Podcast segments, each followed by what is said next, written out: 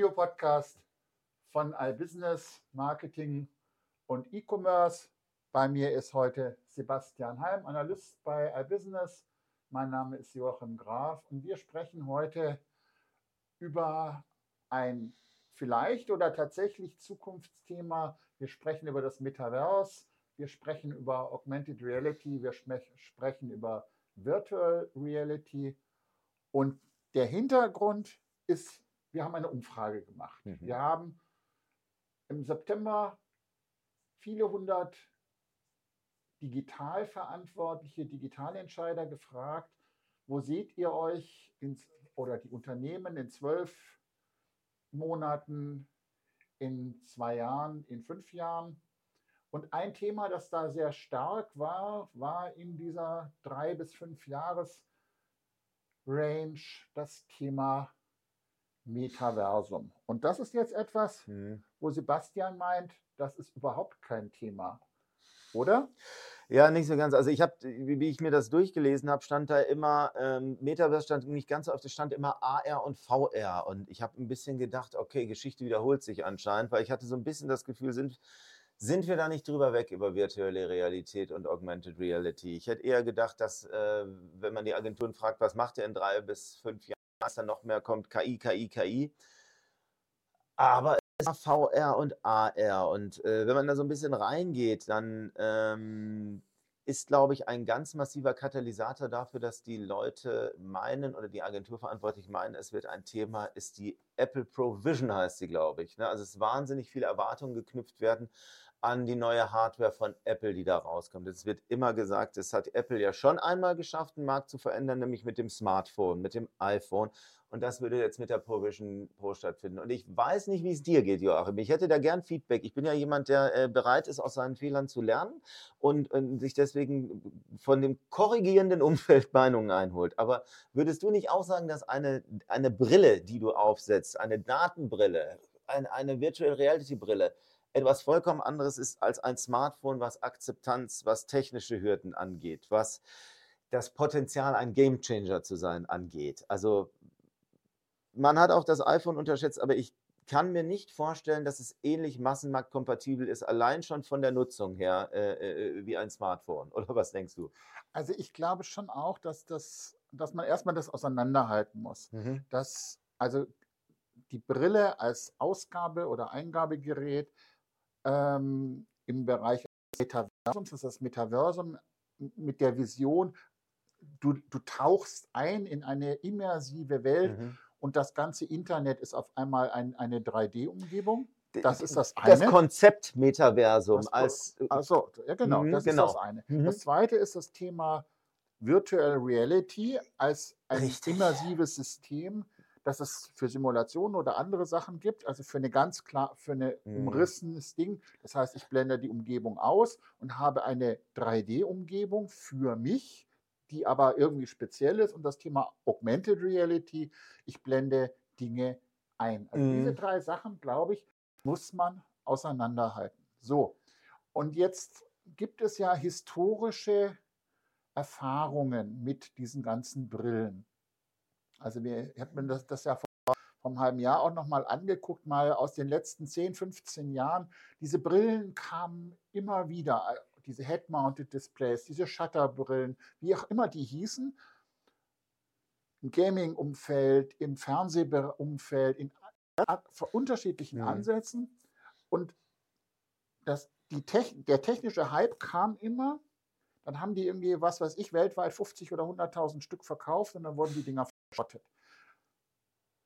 Ich glaube, das lag nicht, nicht daran, die waren technisch damals nicht so toll, sondern das war immer schon auch State of the Art zum, zum damaligen Technikzeitpunkt. Mhm. Das Problem ist, glaube ich, nur, letztlich braucht es keiner. Mhm. Und die Frage ist mhm. tatsächlich jetzt, ähm, was, was hat sich jetzt so prinzipiell geändert? Also was ist sozusagen so prinzipiell neu und ist dieser technische Fortschritt, den wir jetzt in den letzten drei, vier Jahren hatten, ist das tatsächlich der Game Changer? Und da bin ich auch eher bei dir, der sagt, wahrscheinlich eher nicht.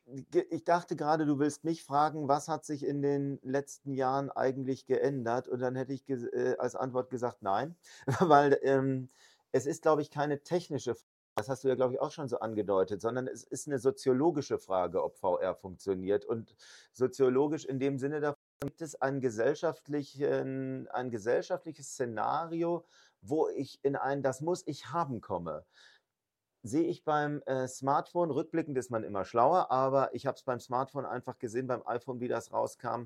Alle Leute, die gesagt haben, das ist der letzte Schrott, brauche ich nicht, hatten es eine Woche später, nachdem sie es getestet haben. Und dann hatten es die Leute von denen. Es ist so eine, was man eine In-Group nennt in der Soziologie, entstandene Gruppe von Leuten, die, denen ich mich zugehörig fühle, die das haben und dann will ich mitgehen. Das heißt, du hattest irgendwann lauter Leute, die mit rumrannten, konntest, zeig mir den Scheiß doch mal. Und dann hast du gemerkt, oh, ist ja schon irgendwie cool, ähm, Internet unterwegs zu haben. Eben mal nachgucken, wo ist das, die nächste Apotheke, wie wird das Wetter denn in 20 Minuten und sowas, so ein Kram. Und ähm, dadurch ist ein ganz hoher Druck auf dich entstanden, das zu benutzen. Und was das, der Druck, es zu benutzen, Druck jetzt im positiven Sinne, geil will haben, war hoch. Die Wechselschwelle war niedrig, weil du hattest ja schon Handys. Es waren nur keine smarte Handys. Aber im Prinzip hast du ein Stück Technologie genommen, äh, was du hattest. Du warst äh, vertraut damit, wusstest, wie man das nutzt und es wurde nur noch geiler. Das heißt, geringe Wechselschwelle bei hohem Innovationsdruck. Und das sehe ich bei VR auch nicht. Äh, sehe ich bei VR nicht oder bei AR. Letzten Endes sehe ich ganz schwierig da eine In-Group entstehen, die auf mich einen Druck ausübt, dass ich das machen muss. Diese In-Group könnten allenfalls sein Gamer, würde ich sagen, äh, oder Leute, die ähm, Filter auf TikTok benutzen. Und das habe ich alles schon eigentlich, äh, die TikTok-Filter, die kann ich schon im Handy benutzen. Hintergrund dessen ist, äh, Entschuldigung, ich habe jetzt einen Sprint übersprungen. Wir, äh, ich habe mal Zahlen nachgeguckt, wofür nutzen die Leute eigentlich VR und AR. Und bei AR und VR ist es das gleiche für Gaming, 60 Prozent. Und bei äh, äh, äh ähm, Augmented Reality zweiter Platz mit so um die 50 Prozent Filter bei TikTok. Aber das ist ja schon alles da, ohne dass man dafür neue Technologien braucht letzten Endes. Ich glaube, Gamer sind eine geschlossene Gemeinde und ich glaube, da wird das genutzt, aber letzten Endes ist es auch nicht nötig. Die Hardcore-Gamer, die ich so kenne, die haben zwar ihren Gaming-Chair, aber die haben eher einen großen Monitor als eine Brille. Lange Rede, kurzer Sinn, ich versuche mal den Faden, den ich verloren habe, wieder äh, aufzudröseln. Ja, du hast recht. Ich sehe es nicht als technisches Thema, ich sehe es als eine Frage von, was macht die Gesellschaft und was gibt es für Anwendungsfälle. Und da vermag ich in den letzten Jahren keine große Änderung zu erkennen, genau wie du es gesagt hast. Also ich bin da nicht ganz so pessimistisch wie du, weil ich durchaus hm. Anwendungsfälle sehe, aber, oh, ja, aber, doch, ja. aber man mhm. muss tatsächlich, glaube ich, ähm, sehr nah an den Anwendungen bleiben. bleiben. Hm. Das heißt, ich kaufe mir eine neue Brille und ich gehe online zu meinem Online-Optiker und kann mir mit Augmented Reality quasi diese Brille, die ich da kaufen kann, ausprobieren. Funktioniert, no-brainer. Mhm. Ähm, Möbelkauf, da gibt es ja inzwischen von jedem großen Anbieter Geschichten, du scannst deine Wohnung und kannst irgendwelche Dinge mit einblenden. Augmented Reality, mhm. no-brainer.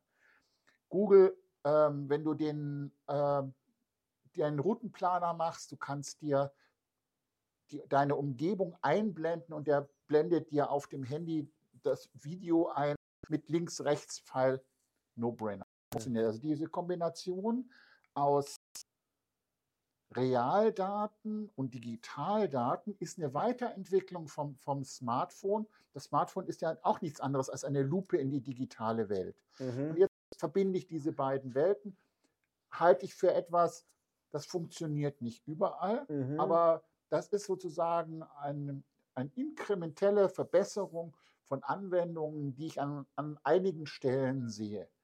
Ich scanne dein T-Shirt von mir aus und lasse mir das an, anzeigen, ob ich es kaufen kann. Die Anwendung gibt es zwar schon seit ich gefühlt 200 Jahren, benutzt keiner, aber sowas kann ich mir. ja, warum kann ich, kann ich mir aber vorstellen. Kannst theoretisch ja, aber zum Beispiel, wenn ich jetzt neben dir sitze und du willst mein T-Shirt haben, warum fragst du mich nicht, wo ich es gekauft habe? Ne? Ähm, wenn du jemanden Fremden siehst, dessen T-Shirt du haben willst, äh, entschuldigen Sie mal ganz kurz, junge Frau, die wird begeistert sein, wenn ja, genau. ein Fremder ankommt, mit dem Handy drüber geht. Also das sind immer so reale Sachen, wo ich denke, die da im Weg stehen. Navigation möchte ich dir teilweise sogar ein bisschen widersprechen. Möbel, ja, ja, aber äh, ich benutze regelmäßig mein Handy zum Navigieren, aber nie als AR-Anwendung, weil es letzten Endes immer irgendwann sich auffängt, mehr Daten frisst und wo brauche ich es? Ich laufe durch die Gegend und ähm, gucke dann grob nach dritte Straße links, zweite rechts und dann stecke ich es auch wieder ein. Oder ich habe es am Fahrrad gerne für Navigation oder im Auto. Aber da klebe ich es mir immer an die Scheibe oder ich habe einen Halter am Fahrrad für das und da reicht Google Maps letzten Endes auch für.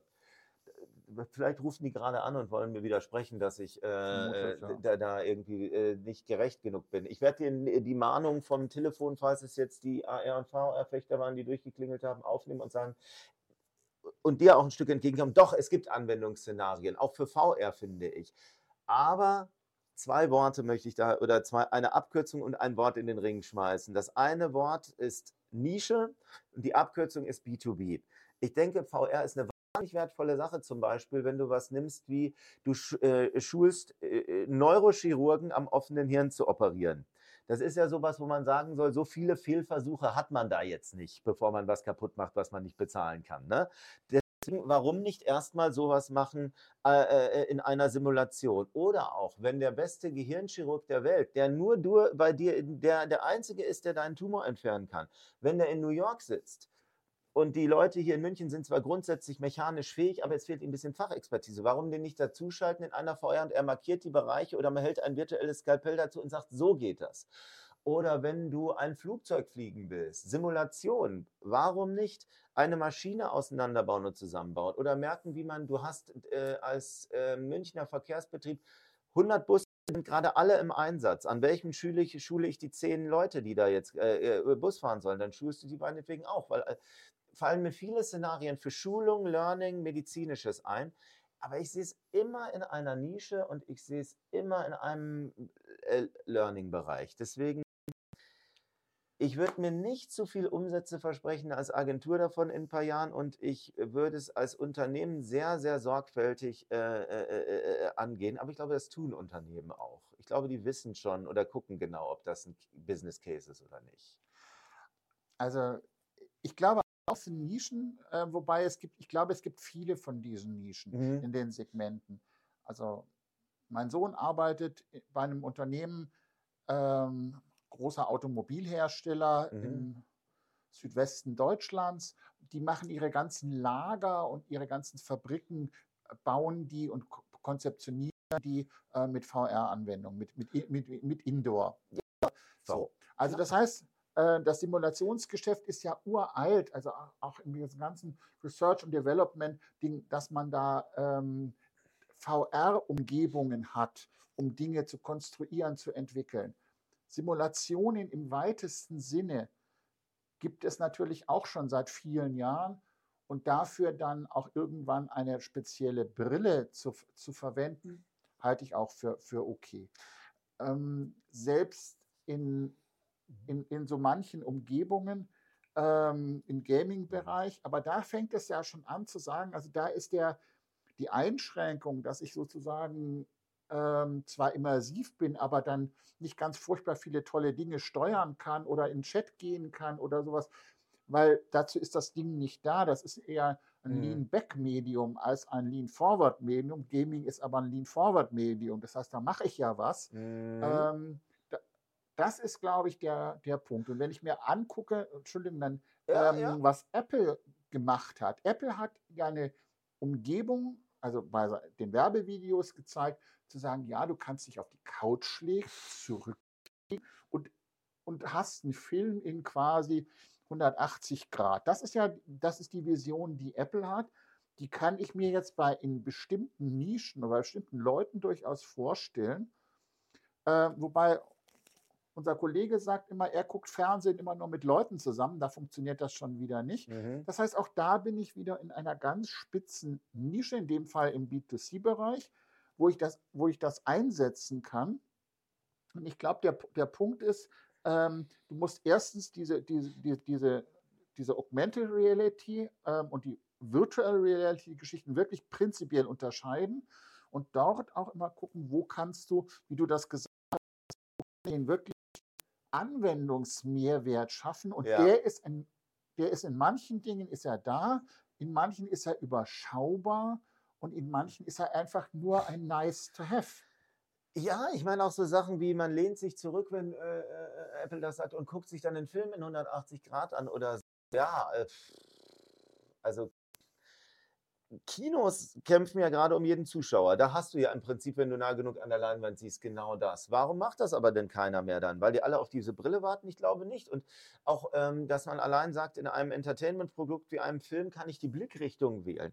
Ich glaube, es ist kein Zufall, dass es was gibt wie Kameramänner, Großaufnahmen und Bildregie, wo du bewusst die Aufmerksamkeit lenkst. Microsoft hat auch immer die These vertreten, eine Zeit lang, schon ewig her, vielleicht noch ein Kind interaktives, interaktives so, da kann man entscheiden, wie es weitergeht. Das willst du doch eigentlich überhaupt nicht. Du bist doch überrascht von jemandem, der schlauer ist und sich mehr mit der Geschichte befasst hat als du. Ich will jetzt, dass der der Mörder ist. Ja, toll. Also was bringt dir das? Aber das, genau das, reingucken, was der Business Case eigentlich ist. Ähm, und vor allem gucken, hey, Business Case Sachen stand. Mir hat ein ähm, Professor gesagt, der sich vor Jahren äh, in der Privatwirtschaft mit Virtual Reality und befasst hat und das jetzt mit Studenten zusammentut, hat gesagt, er hat mal für ein großes Unternehmen entwickelt eine Simulation, wie sich Container durch den Hamburger Hafen bewegen. Und dann irgendwie aus welchem Grund auch immer zur Optimierung, zu, zu Tourismus und so weiter. Und dann hat, äh, haben sie das irgendeinem gezeigt, der ähm, verantwortlicher, Logistikverantwortlicher irgendwo war. Und der hat dann äh, äh, letzten Endes dieses ganze Modell mit einer Frage äh, zum Einschluss gesagt, wieso macht er nicht eine Kamera an, einen richtigen Container dran? Und, das. und dann so war das letzten Endes fertig. Und dann haben alle gesagt, ja, warum machen wir das nicht? Dann haben wir es wirklich, ich weiß nicht mehr im Einzelnen genau, was der Zweck war, aber die Kamera hätte das komplett substituiert und du brauchtest keine Simulationen mehr bauen. Und sowas, was du jetzt sagst, wie zum Beispiel Lagerhallen planen und so, ist ja auch eine tolle Sache. Aber man muss aufpassen, das ist, was da für ein Aufwand notwendig ist. Das muss sich lohnen. Also zum Beispiel so eine Lagerhallen-Planungs-VR machen, habe ich auch mit Experten gesprochen. Du erwartest nicht nur natürlich, dass du da virtuelle äh, Grafiken von Regalen hast, so werden, dass die virtuelle Objekte, die du in die Regale stellst, ein virtuelles Gewicht haben und die virtuellen Regale eine virtuelle Tragfähigkeit. Das heißt, dass ein Regal in der VR zusammenbricht, wenn du es überlegst wie im echten Leben. Sowas. Das ist äh, massiver äh, physikalischer Aufwand, sowas zu konstruieren. Und da würde ich mir immer fragen, wenn ich jetzt äh, einen 10 Quadratmeter Raum einstelle voll Regale, ob ich irgendwie es in echt mache und gucke, ob es funktioniert. Und ich kann nur dabei, ich werde den Skeptiker nicht los, äh, man durchrechnen, ob es der, der zu erwartende Nutzen äh, größer ist als die Kosten. Und wenn nicht, ob man dieses Geld auch Leuchtturmprojekte machen oder Testballons oder sowas.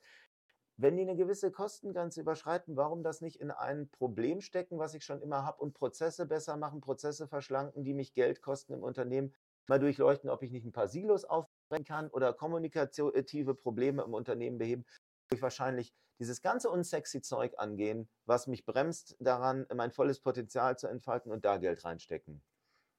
Gut, also du wirst immer ähm, Leute haben, die ein Problem lösen wollen, das keiner hat, mit einer Technik, die es noch nicht gibt, gibt. Ähm, für Geld, das sie gerne von dir hätten. Ja. Ähm, das ist schon richtig. Bloß ich glaube, du musst natürlich auch unübliche Wege gehen, um vielleicht auch Sachen hm. zu erfinden, die es vorher noch nicht gab das übliche Thema, wenn du Leute fragst, was ähm, bei der Erfindung des Autos, sie, sie hätten gerne schnellere Pferde gehabt.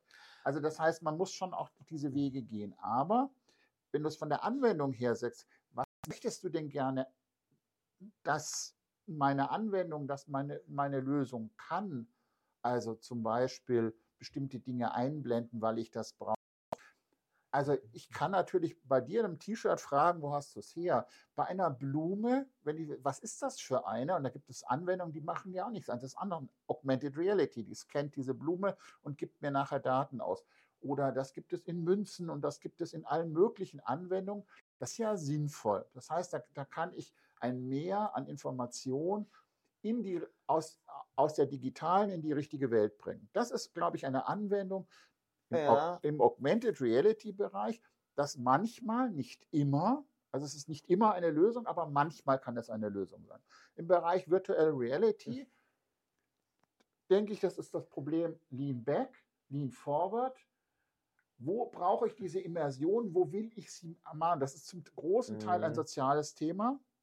Und da muss ich Menschen fragen, die Technik an sich ist erstmal noch nicht so richtig toll, sondern nur die Anwendung dazu. Und der dritte Bereich würde ich jetzt sagen, widersprich mir bitte, ja. ähm, das Metaversum als diese virtuelle Gesamtumgebung, in der alles drei, dreidimensional ist und wo ich mich mit einer ähm, virtuellen Brille durchsteuere, das glaube ich, das wird einfach nicht kommen, weil das kein Mensch braucht. Ich sehe es auch nicht. Also, ähm, was du gerade gesagt hast, fand ich interessant zum Beispiel, was, glaube ich, ne, ein Grundproblem bei der Betrachtung ist, wenn du sagst, ich äh, scanne oder fotografiere diese Blume und will wissen, was das ist, dann musst du ja nicht der, äh, das Unternehmen sein, das eine VR oder eine AR zu, diesem, äh, zu dieser Blume anbietet. Das ist ja die falsche Stelle, würde ich sagen, in äh, dem Verwertungs-, äh, in der im Geschäftsmodell, an die du sitzt, sondern ich finde, du musst der Blumenhändler sein, der auf Platz 1 aufpoppt, der diese Blume verkauft. Das heißt, es ist, glaube ich, eher, wenn diese Technologien kommen, VR und AR, ist es eher eine SEO-Frage, wie man da reinkommt, als eine Technologiefrage. Das heißt, du musst an diesem Zirkus meiner Ansicht nach gar nicht teilnehmen, sondern wenn es da ist, guck einfach, dass du weiterhin gute Produkte machst, gute Pflanzen verkaufst und einen guten SEO hast und dann bist du in dieser VR oder AR ganz oben. Aber du musst nicht an diesem Halbzyklus mitmachen und ein eigenes Projekt aufsetzen. Und was ich immer noch, ist, ist, dieser Spruch, den du gesagt hast, mit dem, die Menschen haben sich schnellere Pferde gewünscht, der ja gern so herangezogen wird, um zu sagen, die Leute haben keine Ahnung, was sie wollen und man muss sie überraschen. Auf einer, einerseits ist das richtig, aber andererseits haben sie ja schnellere Pferde bekommen mit Autos. Letzten Endes ist das das schnellere Pferd. Nur es war kein Pferd mehr, sondern eine technologische Lösung. Aber letzten Endes haben sie das bekommen, wofür ihr Bedürfnis da war. Ein schnelleres Pferd. Das hat nur nicht mehr hinten gekackt und vorne gefressen, sondern man muss es betanken und andere Sachen machen. Aber es ist ein Auto ist ein schnelleres Pferd. Das heißt, ein Auto löst das Problem, was vorher da war. Bei AR und VR, wo ist das Problem, was ich löse? Es ist also kein schnelleres Pferd. Ähm, das schnellere Pferd heißt ja, ich will schneller von A nach B kommen, mhm. egal womit. Genau. Ähm, das hätte ja auch ein, ein Fesselballon oder eine Eisenbahn sein können. Also das heißt, es gibt natürlich immer ein klares, ein klares Problem und es gibt eine, eine Lösung zu sagen, ich will einen Tanker steuern, aber ich mhm. weiß nicht, wo ein Tanker ist. Das Problem kann eine VR-Umgebung lösen. Ich will jetzt wissen, was diese Blume ist, aber ich kann die nicht so beschreiben, dass meine Datenbank sie findet. Und ich will das ganz schnell haben. So ein Problem kann eine Augmented Reality Anwendung lösen. Das heißt, ich bin nach wie vor der Überzeugung, ähm, dass es Anwendungsfälle gibt für Augmented Reality, für Virtual Reality. Es gibt meiner Meinung nach keine Anwendungsfälle für dieses Metaverse, was immer Sie davon halten. Aber äh, ich glaube nicht, dass das etwas ist, was diese technische Welt, diese digitale Welt prinzipiell verändert, mhm. sondern das ist ein, ein inkrementeller Fortschritt, den schnellere Prozessoren, vielleicht auch schnellere ähm, Algorithmen befeuern, wo es bestimmte Dinge gibt, die hübsch sind, aber das ist nichts, was die Welt umwälzt und deswegen hm. kann man sich das auch getrost genauso machen wie eine neue UX oder Customer Experience Anwendung. Das heißt, man macht das, wenn, weil es sinnvoll ist und nicht, weil es der neueste heiße Scheiß ist. Ansonsten wünsche ich jetzt für den neuesten heißen Scheiß ein schönes Wochenende. Bis zum nächsten Mal.